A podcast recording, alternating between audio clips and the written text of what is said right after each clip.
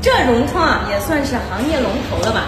之前也没有发生过债务逾期的问题，那怎么这次就游走在暴雷的边缘了呢？那些买了融创的房子的人，会不会面临着烂尾的问题呢？那遇到烂尾楼，是不是就毫无办法了呢？如果你已经离这个交房的日期很近了，也去过施工现场去看过的话，那如果一切都是在顺利进行当中的话，那你就要留心观望一下，祈祷房子啊能够顺利的交付。但是如果说已经明确延期的话，那么请你立即起诉。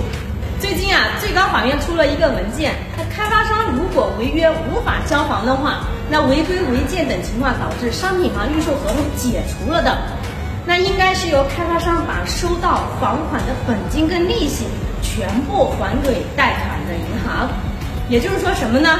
以后啊，你的房贷啊是由开发商来帮你还，跟你本人没有任何关系。虽然说这个上诉过程啊可能很费神，但是如果是没有人接手烂尾房的话，那代价可能就更大。这几年呢，包括中国恒大、世茂、阳光城在内的头部企业，那遭遇了信用危机的民营房企的数量是已经达到了二十四家了。那大家都很害怕自己会碰上这样一个烂尾的现象，那所以呢，纷纷呼吁了取消预售来改卖现房。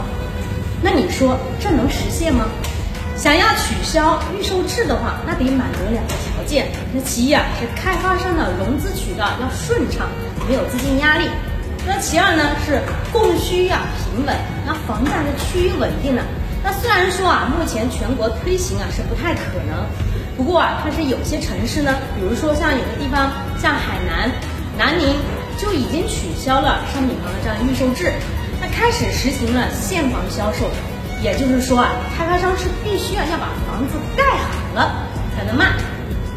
这种啊探索的方式呢，是有一定程度上是可以解决了房子延迟交付的问题，以及住房质量不达标和烂尾。这虽然现在啊三月份已经出台了一些房地产利好的政策，但是呢，真正能够反馈到房企端的，那还是需要一段的时间的。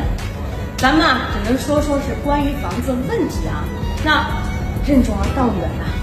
如果你也有不同的观点，欢迎评论区来留言。